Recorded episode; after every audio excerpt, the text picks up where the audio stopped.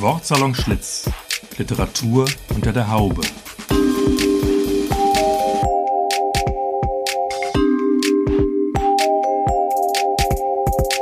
Ein Podcast über Literatur, Buch, Stadt und Szene aus dem ehemaligen Frisiersalon Schlitz in Frankfurt.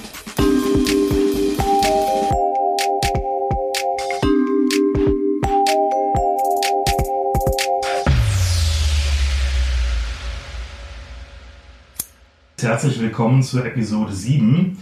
Wortsalon Schlitz, ein Podcast über Literatur, Stadt und Szene, über Worte, Orte und Bücher aus dem ehemaligen Frisiersalon Schlitz in Frankfurt-Rödelheim. Heute begrüßen wir die Autorin Monika Rink in unserem Wortsalon. Herzlich willkommen, liebe Monika.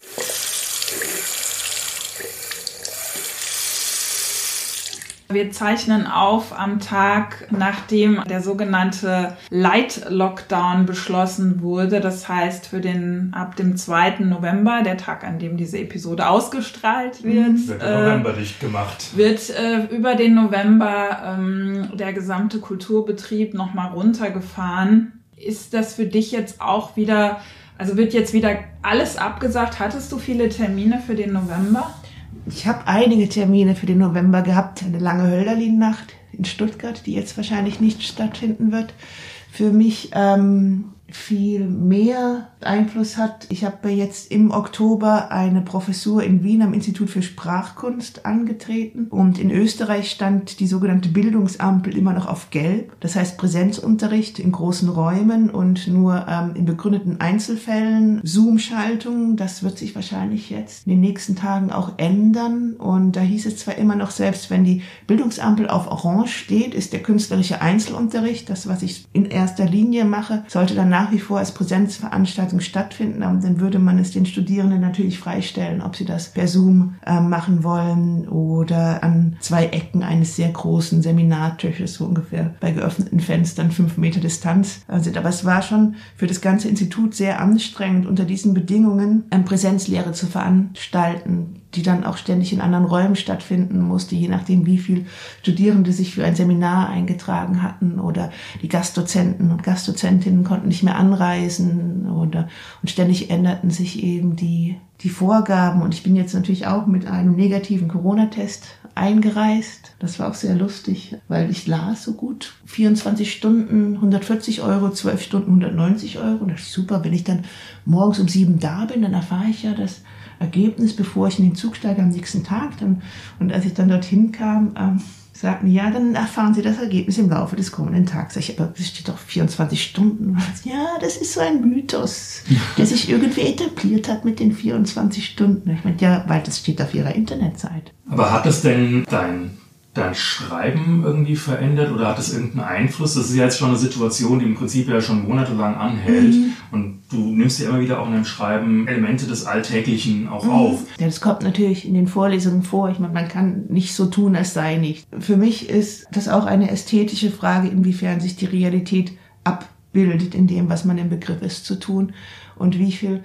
Raum man dann eben den Veränderungen gibt. Also versucht man sozusagen an einem alten Plan festzuhalten oder sagt man, okay, ich muss jetzt ähm, mich damit auseinandersetzen, dass mein alter Plan nicht mehr funktioniert oder durch die Situation extrem herausgefordert ist, könnte ich nicht einen neuen Plan machen, wo das nicht nur kämpferisch oder antagonistisch ist, sondern vielleicht irgendwie was nahezu tänzerisches bekommt oder so. Ich habe dann, als ich aus den USA zurückkommen musste, also früher als geplant, und ich dann von Berlin aus weiter in St. Louis unterrichtet habe, habe ich angefangen, wieder Gedichte zu schreiben, und zwar all diese Entengedichte. Und ich nahm die eigentlich erstmal gar nicht ernst. Also die Ente dokumentierte und kommentierte die gegenwärtige Situation. Die Ente sozusagen auch als Überlebende der Vogelgrippe, die ähm, da auch schon weiß, wie das ungefähr ist, wenn irgendwie, wenn eine gefährliche Krankheit über einen kommt. Und diese Entengedichte nahm ich zunächst erst gar nicht ernst, aber ähm, sie hielten mich bei Laune. Und dann wurden es immer mehr. Am Ende erschienen dann 27 Entengedichte bei Urs Engeler in der Mütze, die eigentlich anfangs gar nicht zur Veröffentlichung gedacht waren und das freute mich sehr. Los, los, los! Ente sprach, bring mir den Mops, ich will ihn haben, bah! Die Sonne liegt auf ihrem Rücken, brutzelt ein Kind, kommt ihr zu nah und wieder Tränen. Alles öffnet die Nase und läuft. Nehmt den Mops jetzt wieder mit. Ah, da ist der Bürgermeister. Die Ente will ihn überfliegen. Dem zuckt ein Frauenhockeyschläger in den Händen. Du musst nach Haus, wispern seine Stadtaspiranten. Im Treppenhaus der Hinterhalt. Er referierte eben noch, was diese Gattung seit Anbeginn mit ihren Händen macht. Da kommt aus dem vierten Stock hinab die Entenmacht. Oh my duck! Mit dritter Rasseln gegürtet zur Unsterblichkeit die ewige Ente. Im Schutz der Nacht übernimmt ein Entenvolk von seinem Moabiter Hauptquartier aus die Wasserwacht. Los, das Paddel, wir wollen keinen Schwan im Bild, Kabatz. Wenn Enten befehlen, den Mops jetzt besser wiederholen gehen, sieht man allüberall aus den Fenstern weiße Fahnen wehen. Vielen Dank. Ja, mit, mit Enten gegen die Pandemie sozusagen. Das klingt ein bisschen so, als äh, ob je ernster die Lage, desto heiterer die äh, Stimmung oder die Gedichte. Ist das äh, auch so eine, so eine Methode, sich gegen dieses allzu Dramatische zu wehren? Na, die Ente hat doch schon einen gewissen Ernst. Also äh, die, die Ente löscht den Hades, die Ente, die Ente übernimmt ähm, verschiedene staatliche Stellen. Ähm, die Ente legt sich mit der OPEC an, etc. pp. Die Ente lehrt den Menschen Menschenscheu. Die Ente schaut sich mal die Lunge von unten an. Also die Ente hat durchaus hier ähm, ambivalente Züge, ambivalente Züge. Es ist natürlich der Versuch, in dieser Situation mit dem gegebenen Material auch zu einem anderen Szenario zu kommen. Und ich habe dann auch, ich meine, ich mag Enten schon seit vielen Jahren sehr gerne und ich habe dann eben auch während dieser einsamen Spaziergänge einfach auch oft Enten beobachtet. Mhm. Und ähm, insofern kam beides hinzu und dann natürlich dieser blöde Karlauer mit Das ist die Ente der Welt.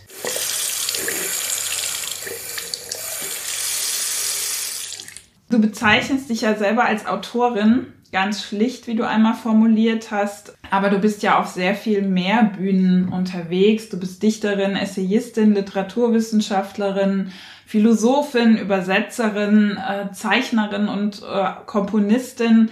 Sind das für dich alles Formen äh, von Autorenschaft? Ja, ich würde schon sagen, dass der Begriff der Autorin einiges fasst, aber man muss es auch nicht so festlegen. Also unterschiedliche Formate bringen dann vielleicht auch andere Bezeichnungen für die in ihnen beschäftigten Akteure und Akteurinnen hervor. Dann könnte man vielleicht sagen, das sind Praktiker oder Praktikerinnen oder Vortragende. Das ist vielleicht so eine Art äh, multidisziplinäre Autorenschaft, die sich so ineinander verwebt. Äh ja, ich habe jetzt die Etymologie von Autorin und Autoren nicht richtig im Kopf, aber wahrscheinlich hat das ja schon zu tun mit Autorisieren. Und dahinter steht ja sozusagen ein ziemlich autoritäres Konzept. Und eigentlich ähm, liegt mir das gar nicht so, wenn ich darüber nachdenke, weil ja an vielen ähm, Sachen mehrere Leute beteiligt sind. Die haben insofern dann eine multiple Autorenschaft. Fast ist vielleicht der Begriff des Poetischen mehr, dass äh, das Poetische in all diesen Aktionen äh, vorhanden ist? Oder sind das verschiedene Sachen, die sich gegenseitig ergänzen? Ja, ich denke darüber eher als so eine Art von Mosaik nach. Und wenn man dann einen gewissen Abstand nimmt, sieht man vielleicht die Strukturen äh, weniger heterogen, als sie, wenn man ganz nah dran ist, sie wahrnimmt. Ganz banal, wenn du ein Gedicht hast, kommt dann daraus eine Zeichnung oder kann es auch umgekehrt sein oder kommen die beide parallel und unabhängig zueinander? Das ist ganz unterschiedlich. Okay. Also es kann, also eigentlich mag ich das Zeichnen, weil es mir auch eine Pause gibt von der Arbeit mit der Sprache, weil man beim Zeichnen zumal, wenn man beispielsweise aquarelliert, sehr schnell sieht, ob etwas geglückt ist oder nicht. Es gibt kein Zurück, man muss es wegwerfen. Mhm. Es gibt keine Delete-Taste. Ähm, die Anzahl der möglichen Überarbeitungen ist einfach beschränkt und das hat ein ganz anderes Timing und deswegen ähm, empfinde ich es manchmal als befreiend. Mhm. Zuweilen benötige ich aber auch Illustrationen, also manchmal fragen Zeitschriften danach oder es geht darum, dass man während eines Vortrags etwas einblenden kann, an dem dann hoffentlich keine Urheberrechte hängen und dann sagt man, gut, dann mache ich es halt selbst. So. Und dann kommt es quasi hinzu. Jetzt eigene Zeichnungen wiederum als Ausgangspunkt für Gedichte zu nehmen, kommt mir irgendwie zu selbstbezogen vor. Dann schreibe ich lieber über Zeichnungen, mhm. Gemälde, Kunstobjekte von anderen, glaube ich. Mhm. Ja, dann bleiben wir doch vielleicht eher bei der Sprache im Moment. Und äh, da ist ja aber in der Tat das Interessante, also zum einen, dass du, wie du schon sagst, äh, wahrscheinlich öfters mal die Delete-Taste benutzen kannst und Dinge überschreibst oder aber auch, äh, ich glaube, das ist bei dir sehr auffällig, ähm, sehr viele Alternativen anbietest. Mhm. Ja, also so Schichtungen, alternative Szenarien, äh, die sich äh, dann überlagern und ähm, ja, also das heißt, dies, dieser Prozess des Überarbeitens, der ist tatsächlich sehr sichtbar in deinen Texten. Also es ist nicht so, dass der am Ende steht so ein fertiger Text und äh, man merkt gar nicht, wie der zustande gekommen ist, man hat das Gefühl, man sieht das, wie der irgendwie zustande kommt. Ist das so gedacht auch bei dir, dass dieser Prozess so, so, so wichtig ist? Ja, in manchen Texten schon. Also zum Beispiel heißt es ja ähm, in den Honigprotokollen sieben Skizzen zu Gedichten, welche sehr gut sind. Denn es waren anfangs wirklich nur sieben. Mhm. Und es waren, glaube ich, auch noch gar keine richtigen Gedichte, sondern es waren Skizzen für Gedichte. Und ich habe das dann aber stehen lassen, obwohl es inzwischen 66 waren, die dann schon auch den Anspruch hatten, fertig zu sein oder zumindest stabil für den Moment zu stehen, weil mir das als ein Moment im Prozess des Entstehens zu markieren wichtig war. Ich finde auch in dem neuen Band Alle Türen, dem sieht man ja teilweise so bestimmte Auslockerungen an und das ist aber auch beabsichtigt. Also diese gewisse, diese Abbrüche, diese Schlampigkeit, diese vordergründige Schlampigkeit oder diese nicht mehr richtig funktionierende Form gehörte für mich auch zu dem Schreibprozess hinzu. Ich hätte das natürlich auch alles weglassen können und tilgen können, aber für mich war das so eine Art Realismus einerseits des Materials und andererseits aber auch des Prozesses, in dem das entstanden ist und auch einer gewissen Härte der Zeit, wo ich dachte, die erlaubt jetzt nicht, dass ich so viel feile, poliere und irgendwie das auf Hochglanz bringe. Das muss Rauheit weiterhin haben. Insofern gefällt es mir auch, oder was heißt gefällt, ich halte es für wichtig, dass diese Schritte zu sehen sind. Das ist ja schon äh, interessant, dass auf der einen Seite die Texte von dir sehr, sehr prall, auch mit vielen Gedanken sind, äh, mit vielen Ideen. Äh, und auf der anderen Seite sagst du eben diese Schlampigkeit in der Form, also in der Ausarbeitung. Ähm, also du, du drechselst jetzt nicht irgendwie so und so nett, dass irgendwie jede Silbe irgendwie stimmt. Ähm, aber es ist ja doch irgendwie sehr, sehr fein äh, gesponnen. Also es sind so, so zwei Sachen, die sich ja fast zu widersprechen scheinen. Wie funktioniert das? Also ähm, die, die, die, die Feinheit und das Raue sozusagen gleichzeitig irgendwie zu haben. Ähm, schreibst du die sehr spontan, diese Gedichte, oder brauchen die sehr lange Zeit in der Bearbeitung und Überarbeitung? Es gibt einige wenige, die kommen sehr schnell und die stehen dann da wie so ein gehorsamer Dackel. Und andere brauchen einfach sehr viel Überarbeitung und brauchen dann auch den Blick von anderen Leuten darauf und sind dann teilweise noch, nachdem sie abgedruckt sind, nicht fertig und beharren eigentlich darauf, dass wenn, dass man das nochmal richtig machen müsste. Aber dass die Idee, dass es sowohl etwas Grobes hat, wie auch ähm, Spuren der fleißigen und geduldigen Bearbeitung trägt, dass es einerseits das Grobe auf die Bühne kippt, aber dass das ähm, nicht bedeutet, sich von Empfindsamkeit abzuwenden. Das ist mir schon wichtig, weil es diese ähm, verschiedenen widersprüchlichen Qualitäten sind ja auch ständig da. Also die, die erlebt man ja auch. Ähm, erlebt man irgendwie einerseits als Affekte und andererseits eine gewisse Dankbarkeit, dass es trotz sehr viel ungerechten und zu abzulehnenden Phänomenen noch immer wieder zu Dingen kommt, die einen anrühren, die einem gefallen, die, die schön ästhetisch sind und deswegen nicht unbedingt unpolitisch sein müssen, aber die eben eine andere Qualität haben. Und dann hat man sozusagen den Rohstoff, die Bearbeitung und das ist dann vielleicht aber auch eine dialektische Beziehung, so dass das, was bearbeitet ist, wieder zurückkehrt in den Rohstoff umgebaut wird und von dort aus dann den Anlass gibt, nochmal etwas anderes damit anzufangen. Was ich auch noch irgendwie interessant finde, bei dir mischen sich auch so verschiedene Sprachebenen. Man mhm. kann gar nicht so genau sagen, das ist jetzt so deine Sprache, sondern es kommen ganz verschiedene Sprachebenen unter und eben auch immer wieder überraschende Momente der gesprochenen Sprache, also der Alltagssprache, so Slang, Alltagsslang. Wie ist denn deine Beziehung zur gesprochenen Sprache? Weil ich würde jetzt andererseits nicht denken, dass es, es sind jetzt keine Spoken-Word-Gedichte, kann man nicht sagen, mhm. Sondern doch eher Buchtexte, die man nachlesen muss. Aber wie ist deine Beziehung zur gesprochenen Sprache im Text? Ja gut, ich meine, in diesem Gedicht Das Entorakel, da gibt es ja nach dem Ausruf Stadtumbau dann diesen Satz, wir müssen die Leute schließlich unterbringen, der glaube ich, nicht nur, wenn man das Gedicht hört, sondern auch wenn man es liest, als eine Art Zitat gekennzeichnet ist. Mhm. So, okay, jetzt müssen halt hier 200 Schrebergärten ähm, dem Erdboden gleich gemacht werden und dann tun wir da irgendwie Townhouses drauf, weil wir müssen die Leute schließlich auch unterbringen. Das und, sind so ähm, Floskeln dann auch. Das sind einerseits Floskeln, das mhm. sind aber auch, weiß nicht, Benennungen von Dilemmata, von, von Konflikten. Das ist aber auch bei mir so, dass das ständige Gequatsche im eigenen Kopf und aber auch das im Vorübergehen gehörte, das, was, was gesprochen wird, was man hört, was die Leute sagen. Aber es gerät ja quasi zu geschriebenem Text dann am Ende. Und es ist nicht äh, eine, ein Performance-Text in dem Sinne. Also ich habe öfter nach Lesungen gehört, ach, Sie haben so schön gelesen, aber Buch kaufe ich jetzt nicht. Ich habe auch eigentlich nichts verstanden, aber die Performance war gut. Also es also gibt dann oft mal so eine Art von, von, von Konkurrenz ja, ja, zwischen gesprochenem Text und ja, weil Sie können ja. das Buch kaufen, dann können Sie nochmal nachlesen und dann vielleicht erschließen Sie, ja, aber da ist ja dann Ihre Stimme nicht drin. Mhm. Und ich meine, ich bin ja keine Freundin von Hörbüchern. Ich, also wahrscheinlich habe ich zu lange im Großraumbüro gearbeitet. Wenn irgendwas im Hintergrund läuft, blende ich das sofort aus. Mhm.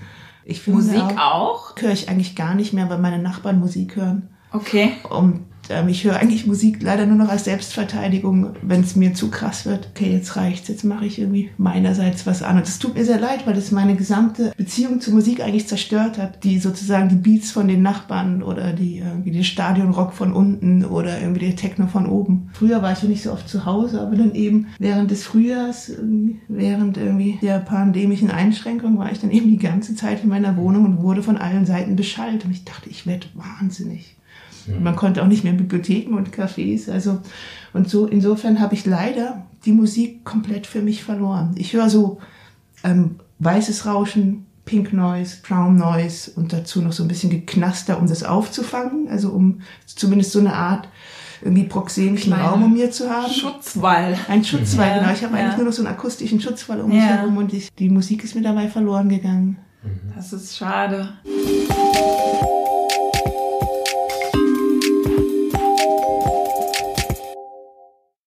Ich würde gerne nochmal einen Schritt zurückgehen, weil wir haben vorher über dieses Prozesshafte des Schreibens auch gesprochen.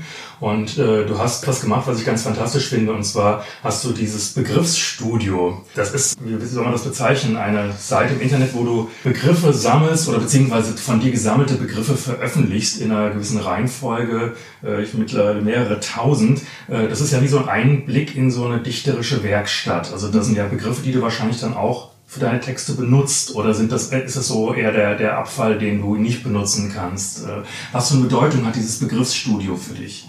Es sind schon eher Bruchstücke von Gedichten, aus denen nichts geworden ist. Es ist ein Materiallager. Manchmal gehen allerdings auch Inhalte aus dem Materiallager über in ähm, andere Formen der Bearbeitung. Es ist in gewisser Weise auch ein Lektüre-Tagebuch, weil ich darin festhalte, was, welche Formulierungen mich auf eine besondere Art getroffen haben. Es sind aber auch teilweise Mitschriften aus, aus Gesprächen und dann erinnern sie mich an schöne Formen der Geselligkeit. Es sind Übersetzungsfehler, es sind furchtbare Karlauer darin, es sind Sachen, wo abstraktes Denken auf so eine gewisse Sensualismus auch trifft wo verschiedene Register miteinander verbunden sind. Für mich ist es auch eine Art, wie soll ich sagen, Warnleuchte der Aufmerksamkeit. Also wenn ich lange keine Begriffe mehr gefunden habe, sozusagen in der Sprache, die einen ja die ganze Zeit umgibt, dann liegt es wahrscheinlich nicht daran, dass ähm, die Sprache so etwas nicht mehr hervorbringt, sondern dass ich nicht aufmerksam genug bin oder aus Gründen der, der Überarbeitung oder des Stress das Auge nicht mehr dafür habe und dann weiß ich, okay, ich muss mein Lesen ändern oder meine Aufmerksamkeit ändern. Und ich mache das ja jetzt schon seit 25 Jahren, also 24 okay. Jahren und komme jetzt so langsam auf die 5000 hin. Genau, man kann die aber stellen bei dir, habe ich genau, gesehen. man kann die abonnieren und ich sammle die halt ähm, zunächst in einer ganz schieren, einfachen Word-Datei. Und da ist es natürlich jetzt schon etwas weiter gegangen. Dort finde ich als letzten Begriff, ich habe hier 4794, okay, Pudel. 4795 Landesspatenschau, 4796 Hauptstadt der magischen Massage Kiel, 4797 Droste Zoom Seance, 4798 Doppelgangs Up Up On und 4799 The Deformation Zone. Mhm. Wobei die letzten beiden Begriffe mir eigenartigerweise überhaupt nichts mehr sagen. Woher die kommen? Gut, die hirschbesiedelnde Rachendassel, das weiß ich. Und auch Triebverzicht mit vollem Mund und auch Okay-Pudel statt Okay-Pudel, das ist alles da. Verrätst, verrätst du uns irgendwas, wo es herkommt, eins von denen Lachen? Also die hirschbesiedelnde Rachendassel, von der dachte man früher, dass sie Lightspeed, dass sie in Licht, dass sie Schallgeschwindigkeit fliegen können, aber es beruhte auf einem Rechenfehler. Ähm, und dieses habe ich gefunden, als ich nachgeschlagen habe, was ist eigentlich genau plasmatisch? Und da führte ein Link eben zu dieser Rachendassel, die außerdem auch noch Hirsche besiedelt und von der man annahm, sie flöge in Schallgeschwindigkeit. Also, Zumindest ein verwirrter Forscher nahm das ja. an. Und sowas wie Thunder and Lightning kommt mehr oder weniger dann aus dem Spreewald. Mhm. Also es sind ja schon Begriffe, die dann tatsächlich, auch wenn sie komisch sind, existieren. Das, äh, aber manche von diesen Begriffen hast du natürlich auch ähm, erfunden oder selbst zusammengestellt. Das ist also so eine Mischung von beiden, oder? Mhm, genau. Mhm. Okay. Aber das ist dann ja so wirklich dein, die, die Küche sozusagen, die poetische Basisküche, oder? Ich benutze, das sind keine, eigentlich sind das keine Zutaten, die sind nicht unbedingt dazu da, dass ich die jetzt wieder aus dem Begriffsstudio herausnehme mhm.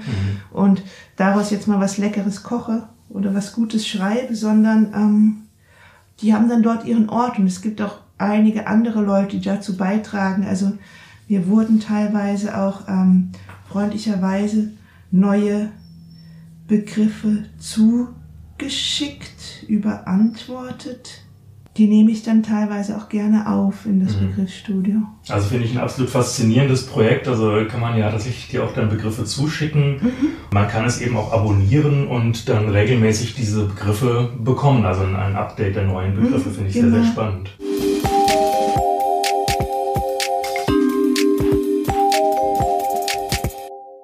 Du hast eben über den akustischen Schutzwall gesprochen und auch ein bisschen darüber, wie, wie das gerade ist. Wie wichtig sind denn konkrete Orte für dich? Oder ist es für dich wichtig, immer am selben Ort zu schreiben oder suchst du dir immer andere Orte? Als ich noch so viel gereist bin, habe ich dann auch gelernt, an sehr vielen verschiedenen Orten zu arbeiten. Blieb manchmal auch einfach länger in Hotels, so bis zum letzten Moment des Checkouts, wenn da ein guter Schreibtisch stand. Ich kann auch eigentlich recht gut in Zügen arbeiten. Das Problem ist eher, dass dann die Bücher fehlen. Daher habe ich angefangen, mir ähm, vieles als E-Book zu kaufen, einfach um es transportieren zu können, um dann gegebenenfalls mithilfe der Texte, weil oft brauche ich dann eine bestimmte Stelle, die muss dann in den Text eingefügt werden, damit es überhaupt weitergehen kann. Oder ich habe den Eindruck, ich muss jetzt unbedingt das nachlesen und das würde dann etwas ins Schwingen bringen, mithilfe dessen ich dann irgendwie über den nächsten Absatz hinwegkomme. Und wenn das fehlt, ist das dann natürlich ein bisschen schwierig. Ich meine, gerne arbeite ich natürlich auch zu Hause mit den Büchern, die ich brauche, um mich herum. In Bibliotheken auch sehr gerne. Hast du eine Lieblingsbibliothek? Wenn sie nicht sehr voll ist, mag ich gerne die Bibliothek von der TU, die da ähm, unter den Linden ist. Äh, nicht unter den Lindenstraße des 17. Fasanenstraße, genau. Fasanenstraße und dann rechts, also unter den Linden und dann irgendwie Fasanenstraße rein.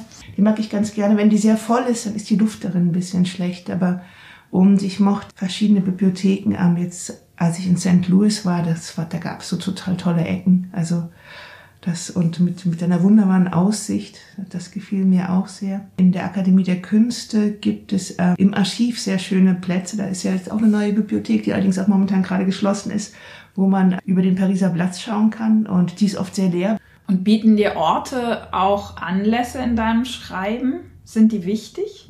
Ja, ich, ich meine, für, für Kritik der Motorkraft sind wir dann schon zum Lausitzring gefahren und haben uns das alles angeschaut. Also so hin und wieder mache ich auch Recherchereisen, da man sich das ja, oder da ich mir das oft nicht aussuchen konnte, wo ich weiterarbeite oder man bewirbt sich.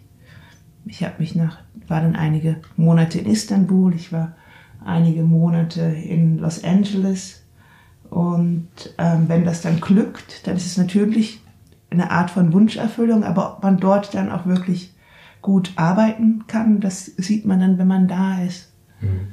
Mir sind äh, zwei Orte aufgefallen, die gelegentlich wieder auftauchen. Also eigentlich eher so das eine ist eher so ein Unort. Das äh, eine ist das Schwimmbad. Mhm. Ja. Und das andere ist das Thema mit dem Garten beziehungsweise Ruderalflächen, mhm. was ja jetzt kein fester Ort ist, das ist irgendwas äh, Spezielles. Kannst du dazu nochmal was sagen? Vielleicht erstmal zum Schwimmbad oder zum Schwimmen. Äh, was hat das Schwimmbad als Ort für dich für eine Bedeutung? Das Schwimmbad, also ein ein mäßig besuchtes Freibad an einem frühen Sommermorgen ist einfach einer der schönsten und friedlichsten Orte der Welt. Mhm. Eine Zeit lang bin ich überall, wo ich hingefahren bin, ins Schwimmbad gegangen. Ich mag das Humboldt-Hain-Schwimmbad gerne im Wedding. Ich mag das in Zweibrücken gerne. Gibt es nicht auch hier in Frankfurt so ein großes, ungeheiztes Naturfreibad. Ja, genau hier, äh, Brentano. Das genau, das Brentano genau hier auf die Ecke. Ja. ja. Naturbad ist es nicht wirklich, aber es liegt das an, auch toll, an der Nidda. Ja, genau, ja. da wohne ich eigentlich direkt nebendran. Das ist halt eine schöne lange Schwimmbad. Ja, das ist ja. Total ganz, super. ist auch mein Lieblingsschwimmbad. Ja. Und das ist auch oft nicht voll. Also Abends bin ich dann noch lieber als morgens du. Ja. Aber es hat ja schon nochmal eine tiefere Bedeutung, außer jetzt nur die reine Entspannung. Also du hast ja äh, wenn ich mich recht erinnere, äh, eine ganze Poetikvorlesung zu dem Thema Schwimmen oder mhm. über das Thema Schwimmen aufgebaut. Mhm. Was ist die Beziehung von Schwimmen und Poesie oder deiner Poetik? Ich finde das Schwimmen auch gut, weil man währenddessen nicht schreiben kann. und dass man einfach so die eigene Schwere nicht so spürt, dass man hindurchgleitet. Unter Wasser sein ist ja auch so ein Schutzwall, ein akustischer, ne? Oder ein Reizschutzwall. Ja, gut. Für mhm. Fische vielleicht angenehmer als für Menschen, aber. Dann äh, dieser schöne Ort der äh, Ruderalflächen, den du auch mhm. schon öfters mal benutzt hast. Das heißt, es ist im Prinzip sind das so Brachflächen oder genau. Die, ja, auf denen Dinge wachsen, die da nicht hingehören oder die sich zufällig ansehen. Was hat das für eine Bedeutung für dich? Manchmal hat man, glaube ich, stärker den Blick dafür als an anderen Tagen.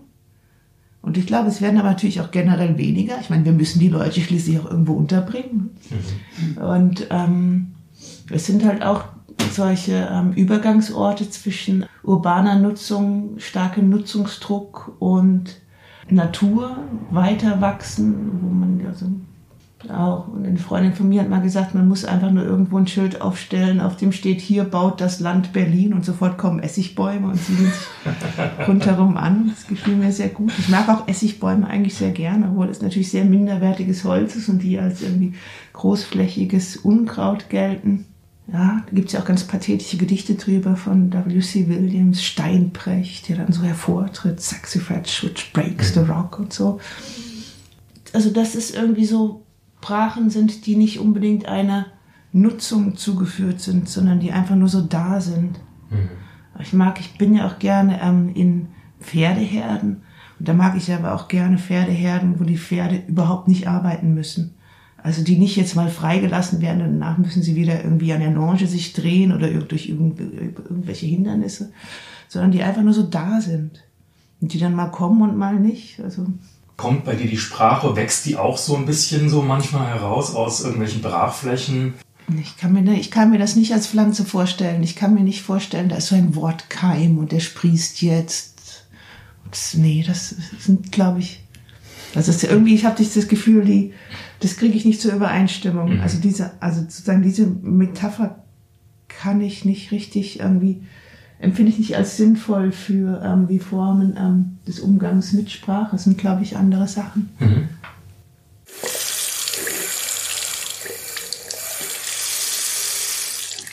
Sprechen wir mal über die Zeit, in der wir uns gerade befinden, über die nahende Zukunft. Du hältst hier im Wintersemester in Frankfurt die Poetikdozentur, die jetzt ab dem 17. November stattfinden wird. Sie wird nicht live stattfinden. Das war ohnehin schon klar. Wie muss ich mir das jetzt mal konkret vorstellen? Machst du so eine Live-Zoom-Übertragung oder werdet ihr das vorproduzieren? Ja, zum Glück muss ich keine Live-Zoom-Übertragung machen. Das hätte ich irgendwie nicht richtig gefunden, weil, na gut, ich hätte das vielleicht irgendwie aus dem Büro heraus machen können, aber aus meiner eigenen Wohnung, einen doch eher persönlichen Ort, dann herausgestrahlt in so etwas, was so eine Institution ist. Das kam mir irgendwie wie ein Missverhältnis vor und deswegen war ich sehr froh, dass ich die jetzt gestern und vorgestern in einem Filmstudio der Goethe-Universität einsprechen konnte. Also alle drei Vorlesungen haben wir gestern bereits mhm. aufgezeichnet. Aber wie ist das normalerweise, wenn man so eine Poetikdozentur hält? steht man vorne auf dem Podium, man hat ein ganzes Auditorium, man hat einen großen Resonanzraum äh, an Menschen, die reagieren. Ist es sehr abstrakt, ohne diesen Resonanzraum zu arbeiten? Ja, schon. Auch während ich schrieb, musste ich, ich, mir immer wieder klar machen, es gibt keine Sprechposition in Gegenwart des Publikums.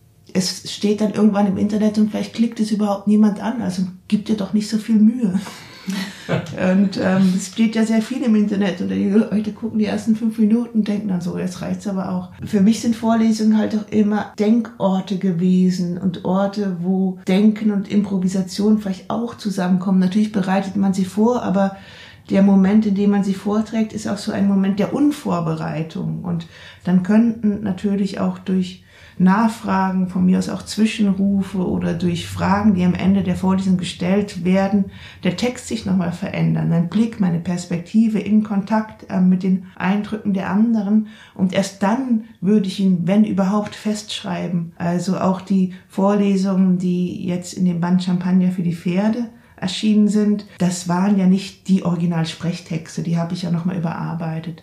Und dieser Schritt, dass man die Sachen erstmal liegen lässt, dass sie in gewisser Weise in einen anderen zeitlichen Aggregatzustand übergehen, dass sie eine andere Dauer speichern, dass mehrere Leute daran beteiligt sind. Es ist eben die Festschreibung, ne? also die Festschreibung des gesprochenen Wortes. Ähm, und natürlich, ich habe das natürlich alles vorher aufgeschrieben, es ist ja quasi schon Schrift, aber es kommt eben nicht zu eigentlich zu der rituellen Vorlesung in Gegenwart von anderen mit irgendwie man schaut auf denkt nochmal nach, man fügt vielleicht etwas hinzu. Andererseits, es gibt was Gutes, ich kann die Texte einblenden. Ich finde auch, ich muss nicht immer zu sehen sein. Also ich habe dann auch sehr viel so Textstellen abfotografiert und ähm, wir hoffen, dass wir das dann in der Nachbearbeitung so machen können, dass es auch quasi als Vorlesungsfilm funktioniert. Ich hätte das vielleicht auch anders geschrieben, wenn ich davon ausgegangen wäre, dass ich es vor Ort vor einem Auditorium hätte halten können. Was ist denn der Hörsaal, wenn man jetzt mal nochmal dran denkt, dass, wie es hätte sein können? Mhm. Äh, was ist denn der Hörsaal für ein Ort für Poesie? Also wie fühlt sich das an, dort Poesie zu präsentieren in einem Ort, der ja eigentlich der akademischen Lehre gewidmet ist? Es ist natürlich aufregend. Aber ich glaube, die Spannung kommt eher bei mir daher, ähm, wer diese Vorlesungen alle bereits gehalten hat. Also sozusagen mhm. die Tradition der Vorlesung und weniger der Ort, in dem sie stattgefunden hätte. Bei den Münsterschen Poetikvorlesungen war es so, dass es der Zufall wollte, es war ein sehr glücklicher Zufall, dass ich ähm, den Kleistpreis bekam und dann musste ich, während ich diese Poetikvorlesung schrieb, noch die Dankesrede für den Kleistpreis schreiben und dann war die Gleispreisverleihung an einem Sonntag und am Montag darauf war sofort wieder die nächste Poetikvorlesung und sie war einfach nicht fertig. Sie war mhm. nicht fertig. Das war natürlich ein großer Druck und ich kam dann auf die Idee, gut, das ist die Vorlesung übers Schlafen, du hast keine andere Chance, du musst einfach das Publikum entspannen, so dass es möglichst müde wird und dann nicht mehr spürt, dass die Vorlesung nicht fertig ist. Und dann habe ich das Licht dimmen lassen, Schafe eingeblendet. Ich habe selbst nur so mit einer Taschenlampe gelesen. Es war ziemlich dunkel. Habe erstmal angefangen mit ein paar Atemübungen und so. Sie sind schwer. Das Gewicht ist schräg gleichmäßig auf beide Füße verteilt und so. Und manche Leute sind auch wirklich eingeschlafen, während ich dann über ähm, Schlafarchitektur, Schlafmobiliar in Fashion, Stockholmer Hypnosesalons sprach und ähm, überhaupt über Formen von sprachinduzierter Hypnose, Poesie und Hypnose. Bei der Vorlesung darauf kamen dann leider viel weniger Leute. Also ich hatte dann auch den Eindruck, das hat, das hat, das ist nicht geglückt, aber manche haben gesagt, es sei ihre Lieblingsvorlesung gewesen. Sie wären dann einfach eingeschlafen. Das Thema deiner jetzigen äh, Poetikdozentur ist ja Vorhersagen und Prognosen. Mhm. Kannst du was schon dazu verraten, inwieweit du dieses Thema da bearbeitet hast? Oder ist es ein Blick in die Zukunft? Äh, ist es Science Fiction? Beides. Es ist ein Blick sowohl in die Vergangenheit als auch in die Zukunft. Es wird ganz klassisch beginnen mit dem Orakel von Delphi. Und die Vorhersage erfolgt in Versen beim Orakel von Delphi, aber auch bei vielen anderen Orakeln, nicht in plain language. In der zweiten Vorlesung geht es dann um neofuturistische Strömungen in der Gegenwartslyrik, vor allem am Beispiel von Daniel Falb, Anja Uttler und Charlotte Warsen. Es geht um die Begriffe Nachhaltigkeit und Vergeudung oder Produktion und Konsumtion. Und ähm, in der dritten Vorlesung geht es dann schon auch um die besondere Situation dieser Vorlesung im Wintersemester 2021, aber auch darüber, wie ist es denn, wenn man den Eindruck hat, dass man in der Zukunft lebt, das nicht eher unangenehm und wo befindet sich überhaupt die Zukunft, also in Europa sicherlich nicht.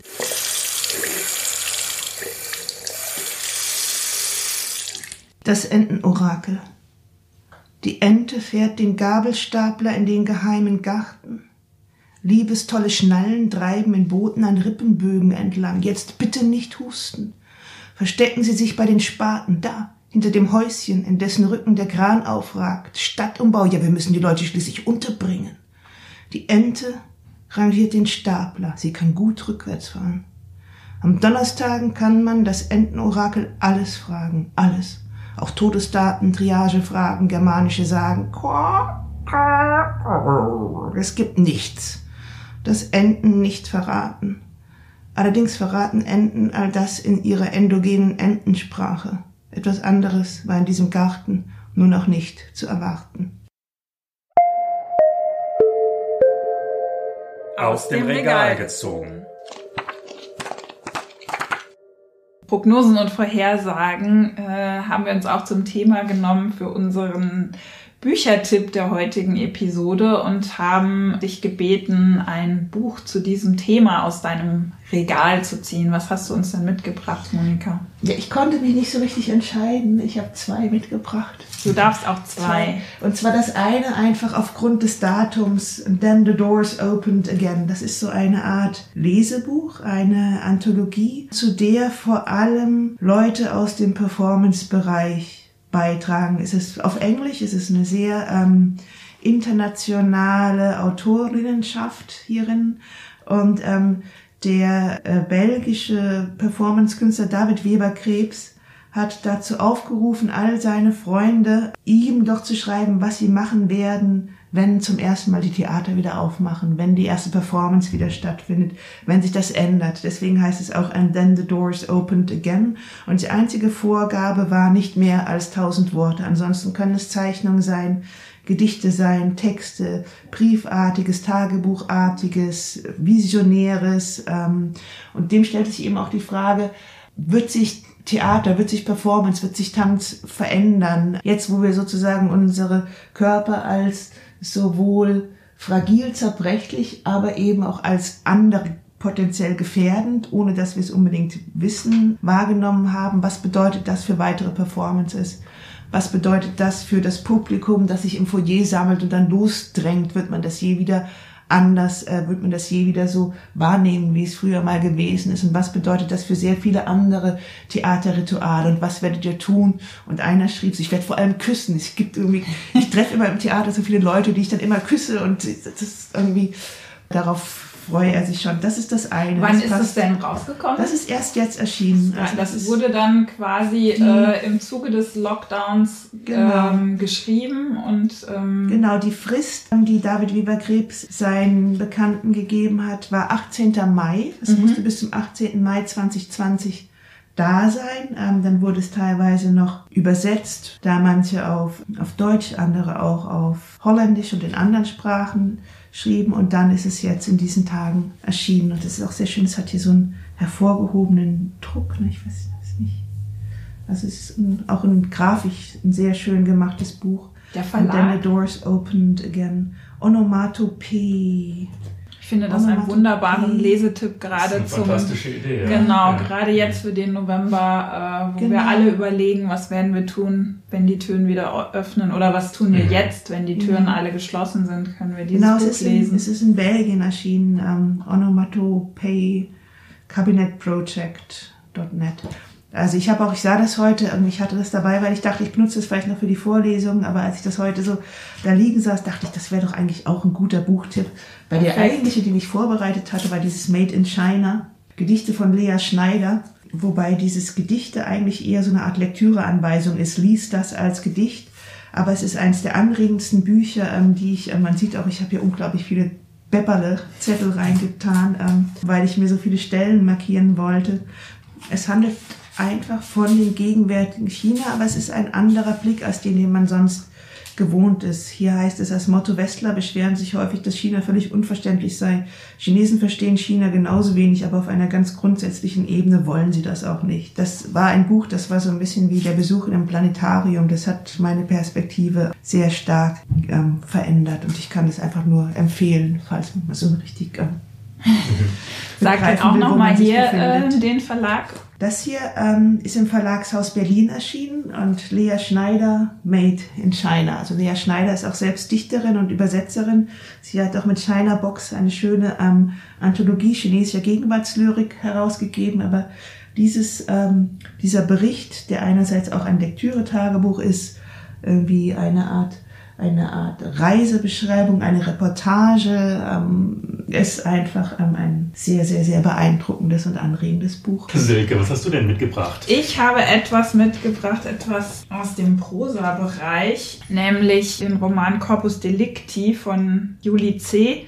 2009 erschienen bei Schöffling und Co. Das Buch ist die, die Beschreibung einer, einer Negativ-Utopie, also einer Dystopie von einer Gesundheitsdiktatur. Die Menschen müssen regelmäßig Schlaf- und Ernährungsberichte äh, einreichen.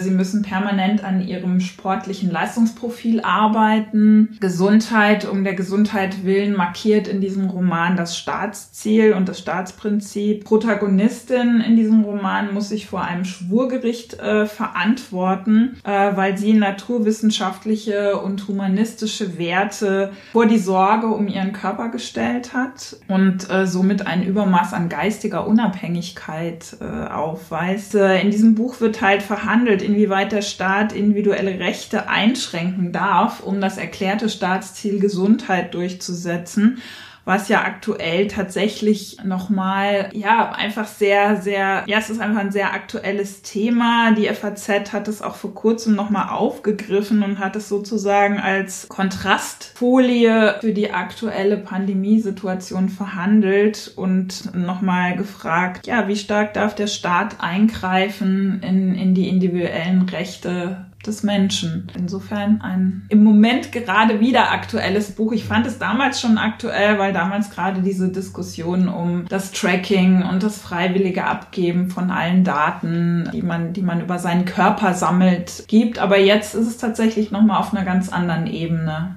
Mhm. aktuell. Ich glaube, es vielleicht bezieht sich das ja auch schon auf die Situation, die es ja schon in China, glaube ich, viel früher gab, dass die auch schon eben diese Gesundheitsdaten sehr viel stärker gesammelt haben und Mhm. eben auch zum, zum, zur Grundlage genommen haben, bestimmte Freiheiten vielleicht einzuschränken oder nicht. Also das ist ja da eigentlich schon, schon viel stärker Realität. Insofern kann ich mir vorstellen, dass sich Juli C. auch darauf schon bezogen hat. Ja, äh, ich habe was äh, ganz Altes mitgebracht zum Kontrast und zwar H.C. Artmann, Die Sonne war ein grünes Ei. Das ist jetzt kein Science Fiction und äh, keine Prognose, sondern H.C. Artmann ist ja der große äh, Wiener Dichter, Meister, äh, Meisterdichter, der die Wiener Gruppe mitgegründet hat und auch gesagt hat, dass man eigentlich nur die performative Geste haben muss. Jedenfalls, was er hier gemacht hat, ist auch keine Prognosen, äh, sondern er ist zurückgegangen und hat neue Mythen erfunden. Er hat sich sozusagen der Muster bedient, die es gibt, um, um mythologische Schöpfungsmythen zu schreiben vor allem, ähm, aber sie sind unglaublich skurril, haben merkwürdige Figuren, ganz seltsam zusammengesetzte Monster, faule Schamanen, Geister, die äh, auf, was hat er gesagt, Semmelkränen stehen und süchtig sind, Super. Welten, die aus Kaffeetüten entstehen. Also nur mal ganz kurzer Ganz kurzes Beispiel, wie die, das sind ganz kurze Texte eigentlich. Ähm, ich würde sie fast als eine Art von Gedichten bezeichnen, aber es ist schwer, da jetzt eine genaue Bezeichnung zu finden. Eins beginnt zum Beispiel so. Im Anbeginn war die Welt mit kalter Milch bedeckt. Auf ihr schwamm ein Kanu aus Rindenbrot. Das heißt, Brot, das zur Hälfte aus Mehl, zur Hälfte aus gemahlener Baumrinde gemacht wird. Und in diesem unsinnigen Dings geht es weiter und ich finde das auch eine ein, ein gutes Gegengift, sozusagen Prognosen und äh, gerade Endzeitprognosen vielleicht zu ernst zu nehmen. Mhm. Und Mythen haben ja da auch viel mit zu tun. Du hattest es vorhin mit den, äh, mit den Orakeln, die ja wiederum auch vielleicht in Zusammenhang mit Mythen zu bringen sind. Ähm, ja, deswegen fand ich das irgendwie ganz passend. H.C. Artmann, Die Sonne war ein grünes Ei. Von der Erschaffung der Welt und ihren Dingen erschien im Residenzverlag bereits 1982.